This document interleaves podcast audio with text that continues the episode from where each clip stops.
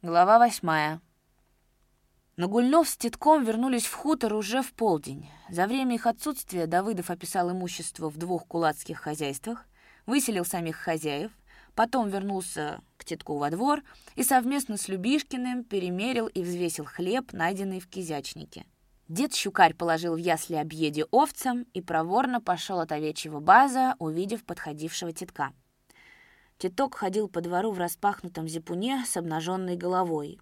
Он было направился к гумну, но Нагульнов крикнул ему «Воротись зараз же, а то в амбар запро!» Он был зол, взволнован, сильнее обычного подергивалась его щека. Просмотрел он, как и где успел Титок выбросить обрез. Но только когда подъехали к гумну, Нагульнов спросил «Отрез-то отдашь, а то ведь отымем». «Брось шутить», — Титок заулыбался. Тебе он должно привиделся. Не оказалось обреза у него и под зипуном. Ехать назад, искать было бессмысленно. В глубоком снегу, в бурьянах все равно не найти. Но Гульнов, злобясь на себя, рассказал об этом Давыдову, и тот, все время с любопытством присматривавшийся к тетку, подошел к нему. «Ты оружие-то отдай, гражданин. Так оно тебе спокойнее будет». «Не было у меня оружия, но Гульнов это понасердки на меня». Титок улыбнулся, играя хариными глазами. «Ну что ж, придется тебя арестовать и отправить в район». «Меня-то?» «Да, тебя. А ты думал как? Будем считаться с твоим прошлым? Ты хлеб укрываешь, готовишь меня?» Согнувшись, как для прыжка, со свистом дыша повторил Титок. Вся наигранная веселость, самообладание, сдержанность — все покинуло его в этот момент. Слова Давыдова были толчком к взрыву накопившейся и сдерживаемой до этого лютой злобы. Он шагнул к попятившемуся Давыдову, споткнулся лежавшее посреди двора ермо и, нагнувшись, вдруг выдернул железную занозу.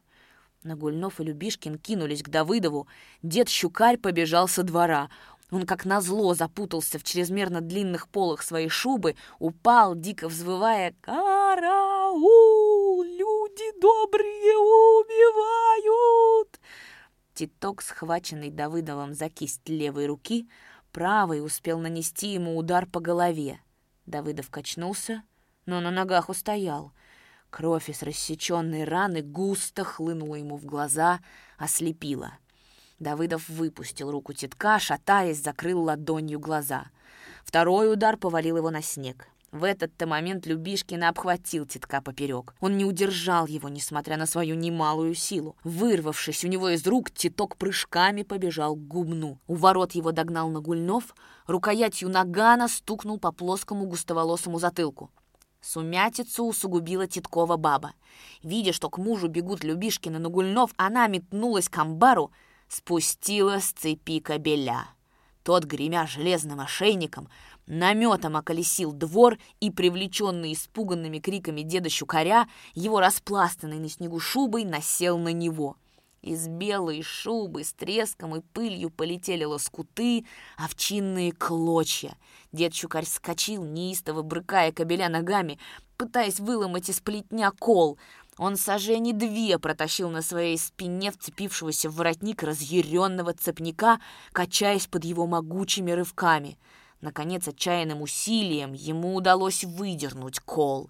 Кобель своим отскочил, успев таки напоследок распустить дедову шубу надвое. «Дай мне револьверт, Макар!» Вылупив глаза горловым голосом, заорал ободрившийся дед Щукарь. «Дай, пока сердце горит! Я его вместе с хозяйкой жизни решу!» Тем временем Давыдову помогли войти в курень, выстригли волосы вокруг раны, из которой все еще сочилась пузырясь черная кровь. Во дворе Любишкин запрягал в параконные сани титковых лошадей. Нагульнов за столом бегло писал районному уполномоченному ГПУ Т. Захарченке. Припровождаю в ваше распоряжение кулака Бородина Тита Константиновича, как контрреволюционный гадский элемент. При описании имущества у этого кулака он официально произвел нападение на присланного 25-тысячника Т. Давыдова и смог его два раза рубануть по голове железной занозой. Кроме этого, заявляю, что видел у Бородина винтовочный отрез русского образца, который не мог отобрать по причине условий, находясь на бугре и опасаясь кровопролития. Отрез он незаметно выкинул в снег. При отыскании доставим к вам как вещественность. Секретарь Гремячинской ячейки ВКПБ и краснознаменец М. Нагульнов. Тетка посадили в сани. Он попросил напиться и позвать к нему Нагульнова. Тот с крыльца крикнул. «Чего тебе?» «Макар! Помни!» Потрясая связанными руками, как пьяный, закричал Титок. «Помни, наша путя схлестнутся. Ты меня топтал, а уж тогда я буду. Все одно убью, могила на нашу дружбу!» «Езжай, контра!» Нагульнов махнул рукой. Лошади резво взяли со двора.